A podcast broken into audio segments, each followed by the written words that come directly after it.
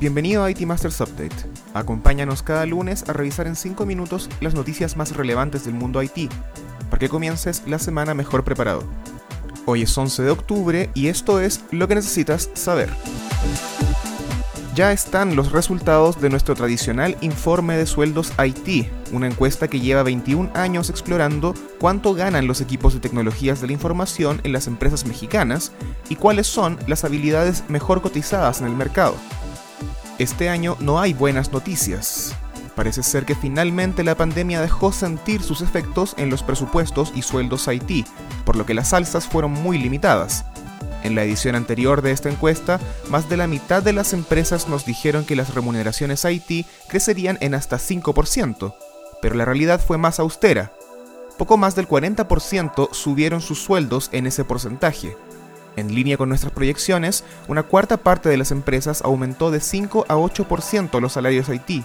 Los rangos más altos estuvieron prácticamente desiertos, mientras que para 21% de los departamentos de sistemas las remuneraciones se mantuvieron congeladas este 2021. Y tal parece que 2022 continuará con este crecimiento lento. Una quinta parte de las organizaciones indicó que no subirá los sueldos para el departamento IT, mientras que en torno a 65% espera concretar alzas de hasta 8%. Prácticamente nadie verá incrementos mayores a ese porcentaje. ¿Cuál es la razón detrás de estos resultados? Las empresas dedicaron sus recursos en esta última época a mejorar su infraestructura y seguridad para habilitar el trabajo remoto, potenciar sus capacidades de comercio electrónico e integrar la innovación y la automatización a sus operaciones. Pero nadie esperaba que la crisis se extendiera tanto como lo ha hecho. El mundo sigue en un modo de supervivencia y son pocas las empresas que pueden darse el lujo de destinar más recursos a su personal. Les recordamos que la convocatoria a esta encuesta quedará abierta durante todo el año y que pueden visitar en IT Masters Mac un dashboard para ver los resultados en tiempo real. La ciberseguridad debe ser una preocupación a nivel de gobierno y cada momento que se deje pasar pone en mayor riesgo a la economía y a las personas. ¿Cómo está parado México frente a este problema? Lamentablemente no muy bien, un reporte publicado la semana pasada por Metabase Q indicó que el país tiene varios temas urgentes que tratar frente a la amenaza del cibercrimen. De acuerdo con el Índice de Ciberseguridad Global de 2018, realizado por la Unión Internacional de Telecomunicaciones, México ocupa el lugar 63 de 175 países en materia de preparación de ciberseguridad cibernética, mucho peor que en 2017, cuando estábamos en el 28. Las vulneraciones a las instituciones públicas en México aún están frescas en la memoria. Se atacó coordinadamente a la Conducef, al SAT y al Banco de México. Hubo un caso con la Secretaría de la Función Pública. La Comisión Nacional de Seguros y Finanzas sufrió un ransomware. También fueron atacados Pemex, la Secretaría de Economía, la Lotería Nacional y cómo olvidar los cientos de millones de pesos que se perdieron con la infiltración al SPEI en 2018.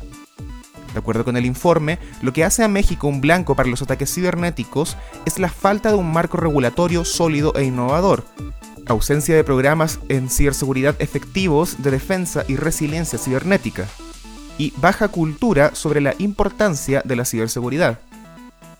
Las recomendaciones son realizar un esfuerzo coordinado entre el mundo público y privado y ceñirse o unirse a los diversos acuerdos internacionales en la materia, como el Convenio de Budapest y la Convención Internacional Integral sobre la lucha contra la utilización de las tecnologías de la información y las comunicaciones con fines delictivos de la ONU.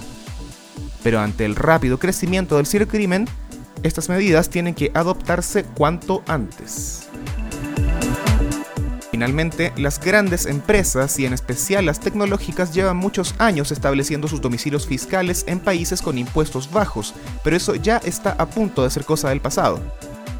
Esta semana se llegó a un acuerdo internacional para que las compañías paguen un impuesto mínimo del 15% y que les sea más difícil evadir estos montos. Irlanda, Estonia y Hungría fueron los últimos en firmar de 140 países involucrados en las conversaciones. Solo Kenia, Nigeria, Pakistán y Sri Lanka se abstuvieron. De acuerdo con la Organización para la Cooperación y el Desarrollo Económicos, que lideró las pláticas, el impuesto abarcaría al 90% de la economía mundial.